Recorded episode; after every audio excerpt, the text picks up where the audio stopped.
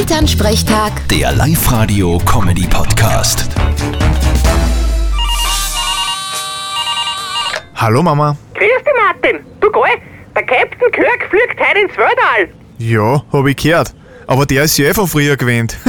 ja, aber der ist ja schon 90. Ich bin gespannt, ob der das aushält. ah, der ist eh noch fit.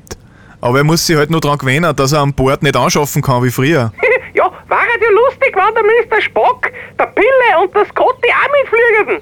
Ja, das wird aber schwierig, weil die sind alle schon tot. Es leben ja nur mehr der Chekhov, der Mr. Sulu und die Miss Uhura. Au, eh? Na, dann geht's nicht. Also, ich muss ja ehrlich sagen, dass Uhura jetzt nicht unbedingt der rechte Vorteil auf der Name war. ja, auf jeden Fall.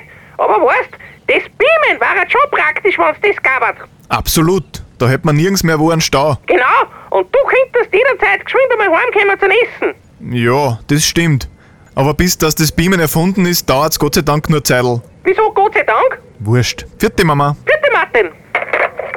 Elternsprechtag. Der Live-Radio-Comedy-Podcast.